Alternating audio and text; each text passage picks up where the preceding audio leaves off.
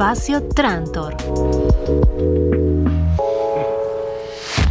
Y viajamos hasta la provincia de Río Negro, a las grutas, para conocer un poco la historia del colectivo cultural Les Mirones. Estamos en comunicación con Lala Grafiña. Lala, buenos días. Hola, ¿cómo andan? ¿Qué tal? ¿Cómo andas? ¿Todo bien? Bien, todo bien. Ustedes están casi inaugurando, diría, el nuevo Centro Cultural de Les Mirones. Contanos un poquito cómo, cómo es esa situación, cómo se siente. Se siente muy muy zarpado, se siente que es como el fruto de tanto de tanto pensar y tanto idear de que el camino es colectivo, el camino es colectivo, el camino es colectivo. Uno es como muy, se machaca mucho con ese pensamiento porque es bastante difícil. Es muy difícil ponerse de acuerdo con una misma. Imagínate con 30 personas como somos en el colectivo eh, y tomar decisiones y que eso lleve a algo tan hermoso como tener un galpón que lo estamos haciendo todos los días un poquito más un teatro. Es muy zarpado, es muy es muy hermoso y muy contagiador también, ¿viste? Eh, sí, me imagino también el, colectivo lo integran eh, la Radio La Corneta y la Asociación Civil La Remada Cultural, digo bien.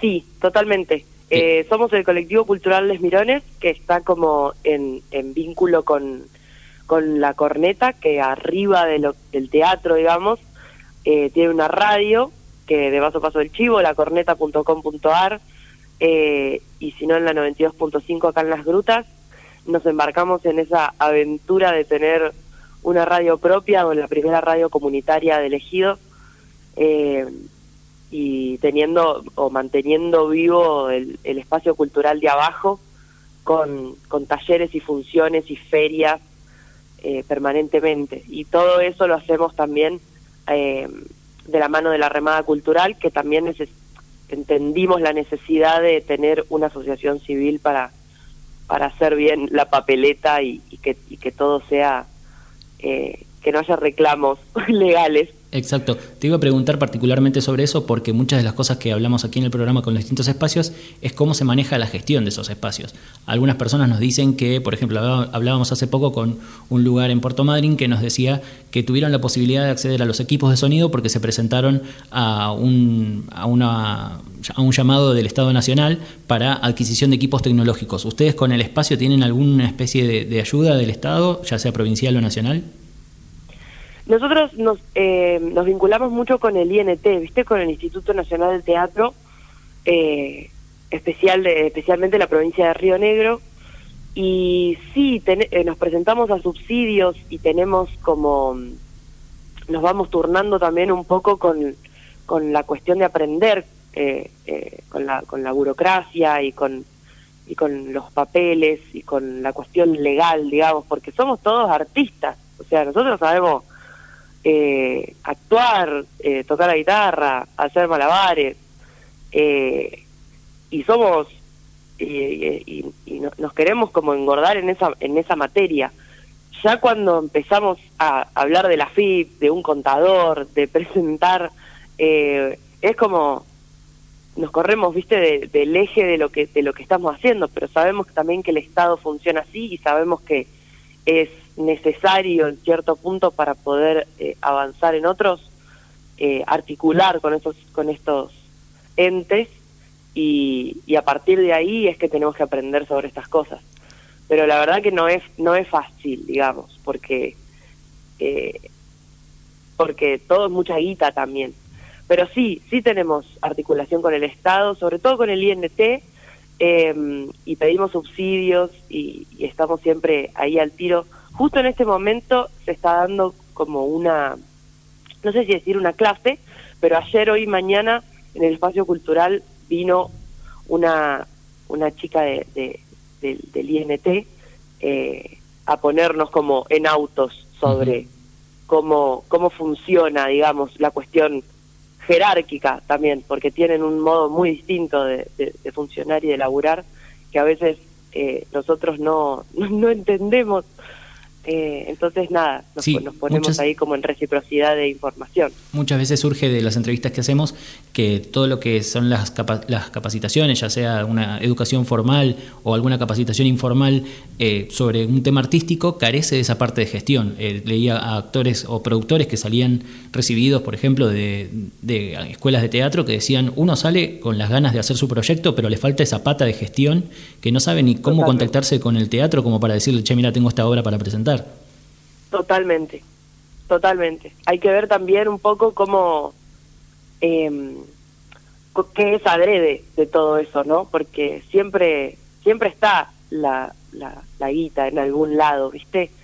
Entonces, si no, si no la sabes gestionar, ya se, se chupa y se va para otro lado. Bueno, hay que ser ahí como pillos para que eso no suceda, porque hay, hay, hay, hay plata y hay planes y hay subsidios destinados a estos sectores que la pandemia los hizo estragos, vamos a decir, o sea, estamos recién ahora dijimos pandemia, pero la verdad que hay un montón de, de ayudas y de, y de planes que vienen como a sostener eh, algo que, que se que, se cayó, digamos, en la pandemia, como recién ahora estamos empezando, como decías vos al principio, eh, a, hacer, hace uno o dos meses, empezar a hacer funciones eh, al, fuera del aire libre, digamos, como en, espacios cerrados, con aforo. Va creciendo igual el aforo, por suerte, pero bueno, también está el, miedo de, la gente. Pero ya está todo bastante, mucho más tranquilo. Ahora estamos con el reactivar escenas, que es también un plan del INT, eh, donde hay teatro regional todos los fines de semana en la Casa de la Cultura, también gestionado por el colectivo cultural Les Mirones, que trae un montón de propuestas eh, para toda la familia en cuanto a, teatro. Y después está el reactivar escenas del INAMU, que trae, que trae propuestas musicales. Claro, te iba a preguntar por la Casa de, la Cultura, que es la Casa del Bicentenario, porque algo que nos dicen también es que hay falta de espacios. En el sur del país hay pocos espacios para que se presenten bandas u obras, entonces está bueno que se habiliten espacios nuevos. Ahí en Río Negro, ¿cómo, o por lo menos en las grutas, ¿cómo es la situación de los espacios para, para presentar un proyecto artístico? Y vos si querés venir a tocar acá, em, a las grutas particularmente, yo en San Antonio capaz no conozco tanto los espacios, pero son escasos también, porque eh, además de, militar en el colectivo, también soy, soy música, entonces como que a los lugares donde voy a tocar siempre son los mismos. Eh, y eso, viste, como que llega un momento en que tenés que, girar, tenés que salir de viaje para no, para no gastarte acá en los mismos lugares. Acá en las grutas está la Casa de la Cultura, sí, Está mm, eh, Treneta Cultural, que es un espacio que, que abrió hace poco también. Eh, y está, bueno, está en, formación el, espacio cultural Les Mirones, ahí en Colectora 730, em, en la entrada de las grutas, al lado de la ruta. Es un espacio muy grande. También eso, viste, cada espacio cuenta con su característica particular. Eh, nosotros teníamos una, una ordenanza de gestión compartida en la Casa de la Cultura, compartida el colectivo en vinculación con la comunidad y eh, la dirección de cultura en vinculación con el Estado, que también debería ser la comunidad.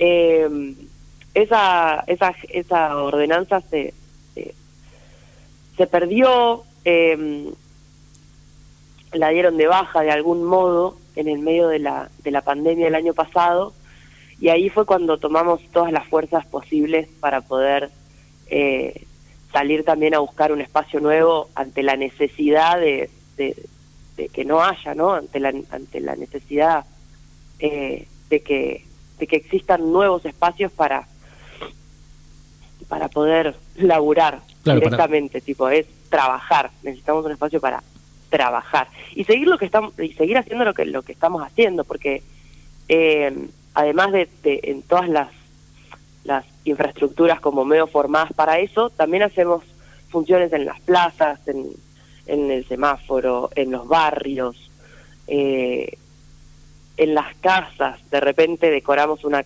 el patio de una casa y... Pero bueno, no, no es la idea en su totalidad. No, no, también eh, uno de los temas que muchos espacios nos mencionaban es de los talleristas. Muchos talleristas perdieron la posibilidad de trabajar y ese, entre varios otros eh, aspectos, era su sustento. Entonces, cuando tuvimos la posibilidad de hablar con el Ministerio de Cultura, nos decían que las distintas provincias implementaban un registro de trabajadores de la cultura eh, que les permitió llegar con distintos tipos de ayudas. Ahí en Río Negro no sé si hay un registro vigente, ¿cómo manejan ese tema? Un registro de, perdón. De trabajadores de la cultura, para poder acceder a, subsidios durante la pandemia y para tener aparte la posibilidad de, llegar a algún subsidio eh, o, participación en alguna actividad más general, digamos. En Río Negro, em, después de, de la pandemia del año pasado, hubo una organización muy fuerte de los teatreros de la provincia de Río Negro y crearon la Asamblea de Teatres Rionegrines. Eh, donde desde las grutas hasta Bolsón eh, se han reunido y se han juntado y, han puesto en común las necesidades eh, que tenían como, como artistas, porque cada teatrero eh, pertenecía a un espacio de la provincia donde se manejaban varios lenguajes artísticos, no solamente el teatro, y eso pudo, la organización colectiva, la verdad es que sigue haciendo, sigue teniendo sus frutos como que eh, los teatreros tienen esa, esa cosa de no poder trabajar solos y, nos alimentan mucho también en los otros lenguajes, ¿viste?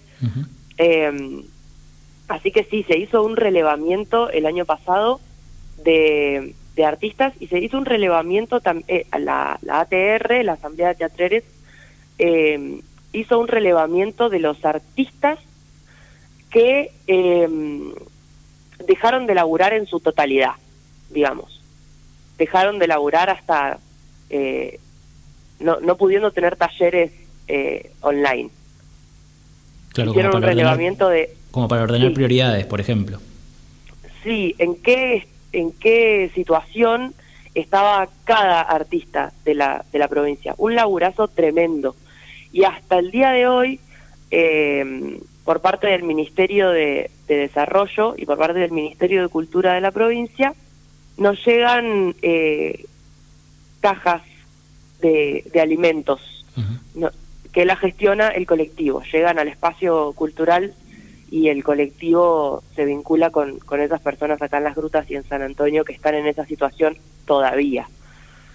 Sí, parte de, de cómo afectó la pandemia a todos. Eh, también sé que ustedes hicieron hace poco, en parte también por la inauguración, pero me imagino también como una especie de, visibilidad, una feria con eh, gente de la zona, con proyectos e emprendedores de la zona, también como para dar visibilidad. Sí, este fin de semana, bueno, justo este fin de semana fue bastante particular, em, porque se cumplía como una semana de, la, apertura de temporada de ballenas eh, vino Claudia Villafañe, bueno, toda una, una, una torta ahí tremenda em, en, en, cuanto al turismo. Y, y estaba explotada las grutas, claro, estaba llena de gente, así que decidimos hacer una, una feria, una feria con e, en realidad porque es con los emprendedores amigos de Vuela al Pez, que Vuela al Pez es un espacio de educación alternativa en San Antonio con, con un montón de, de eh, y, tienen un, un proyecto con, con emprendedores, eh, con productores autogestivos de acá de las Grutas y San Antonio. Así que nos reunimos en el espacio cultural Les Mirones, que, que el espacio también puso eh, la organización de una varieté artística Así que fueron dos días de feria con varieté y, emprendimientos autogestivos de gente que es su propia jefa. Y bueno, la pasamos muy bien. Estuvimos ahí eh, también recaudando fondos para poder seguir, eh, qué sé yo, haciendo el escenario, la planta de luces. Tenemos que hacer un baño. Ahora estamos juntando ladrillos también para cerrar una parte del espacio que, que está abierta atrás para poder hacer el baño. Eh, cumplir también con las con las exigencias eh, de habilitación, que es un baño de discapacitados, eh, y todo lo, lo, que conlleva eso, que en el día a día lleva plata directamente porque y estamos nosotros en cero. Algo Entonces hacemos una varieté, hacemos un cine y lo destinamos a el espacio. Algo que me llamó la atención también de la historia del colectivo es que eh, se llevaba adelante desde el 2016 el Festival de Teatro y además organizaban el prefestival, que era para juntar fondos para la organización del festival. Así que hay también en la historia de, la organización una manera de vincularse eh, planteando objetivos y tratando de llevarlos adelante. Totalmente. Nosotros no tenemos eh, plata física de algún modo, por así decirlo, pero tenemos herramientas y tenemos organización. Entonces, si organizamos todas las herramientas, eh, bueno, ya estamos yendo, ¿no? Como estamos en un espacio súper grande, súper zarpado. Eh, y sí, todo comenzó con la organización de un festival hace siete años, eh, un festival de teatro independiente donde en la Biblioteca Popular Luis Piedrabuena se hacían todas las semanas obras de teatro locales, ¿no? Porque esta euforia que tienen las grutas de que cuando llega la temporada eh, se, no sé, como se deshumaniza un poco todo, ya como que llega enero y febrero que es el auge de la energía en todo, se llena las grutas, se llena de turistas en, en, en consumo y se llena de, de turistas para laburar también, viene mucha gente a laburar y los artistas locales quedan un poco relegados en ese sentido. Entonces, bueno, había que organizarse para aprovechar también el auge este de la temporada y poder laburar y poder mostrar también lo que hacemos que es de una calidad muy zarpada y nuestros compañeros de la provincia y del teatro independiente en general en nuestro país que tienen obras impresionantes, eh, las pudimos eh, traer y pudimos hacer que la familia también disfrute de eso a la hora de venir de vacaciones a las grutas. Eh, hemos abierto convocatorias en abril y en septiembre a la hora de mirar obras eran 130 obras, 140 obras de teatro independiente que aplicaron desde todo el país eh, y enero y febrero estaba lleno de teatro independiente en, en las grutas, cosa que antes la verdad no pasaba y gracias a Les Mirones y a la organización se pudieron concretar, que hoy eso sucede enero y febrero, pero también de enero, de marzo a diciembre. Sigue sucediendo todo el año y le da ganas también a, que los artistas locales sigan eh, engordando sus proyectos. Tal cual. Bueno, evidentemente tienen también un grupo de, gente que, lo sigue y que, trabajan con ustedes. El, te hago llegar el saludo acá de Martín, que por YouTube pone Aguante los Mirones, así que hay gente de, de los Mirones también ahí siguiendo la entrevista. Ahí escuchando, me encanta. Eh, quería hablar también que ya arrancaron con los talleres y los distintos cursos. Eh, tienen desde teatro para todas las edades, a comedia musical, eh, también una técnica de mural, danzas. ¿Cómo organizan? Qué, ¿Qué tipo de talleres van a dar? ¿Cómo se decide? ¿Qué, qué que se hace, digamos? Bueno, fue la fue la primera mm, actividad, ¿no? O sea, la primera eh, eh, la primera movida que hay adentro del, del, espacio, que son los talleres. Hay talleres de lunes a viernes y hay espacios para ensayar también, que ensayar es, es trabajar. Eh, pero los talleres hay, sí, hay de danza, hay de arte visual, hay de muralismo, hay de canto, de canto murguero, hay de comedia musical, hay de teatro, de impro, eh, teatro para adolescentes, teatro para niñes.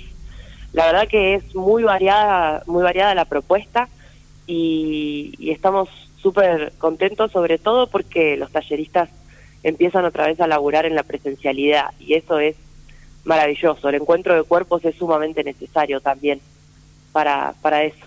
Y los talleres están, sí, están corriendo eh, a partir de las once y media de la mañana hasta las nueve de la noche hay horarios y propuestas para tanto de niñas de tres años a en adelante.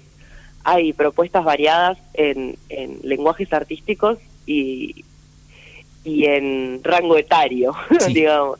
Tal cual, hay, hay, mucha variedad y eso también es muy interesante, sobre todo para ver que hay eh, tanta oferta como demanda en, distintos lugares y en particular ahí en las rutas que como vos decías aparentemente hay una ebullición artística que, me resulta súper interesante para ir a, conocer. Así que les recomendamos a todos los que están escuchando Colectivo Cultural Les Mirones, tanto en Facebook como en Instagram. Eh, y también vamos a recomendar, eh, como decías, el programa, creo que en la radio hay un programa los martes muy interesante sobre feminismos, no sé si quieres contar algo.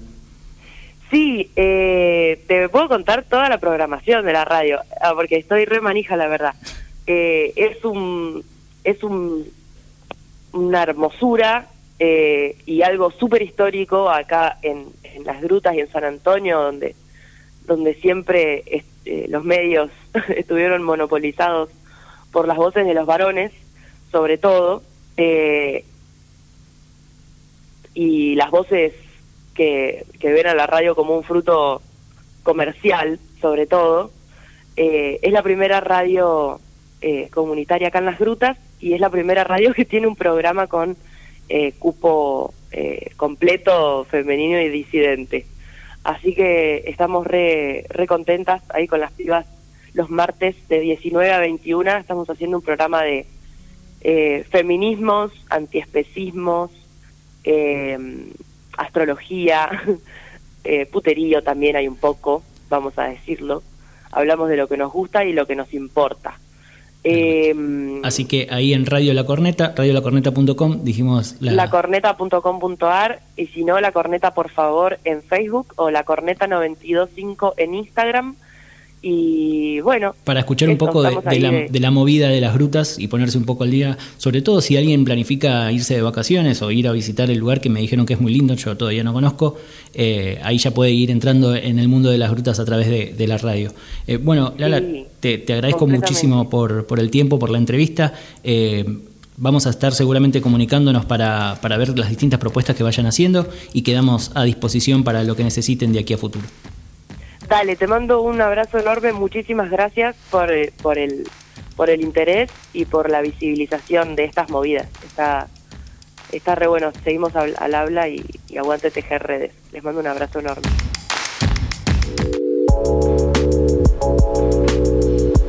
Espacio Trantor.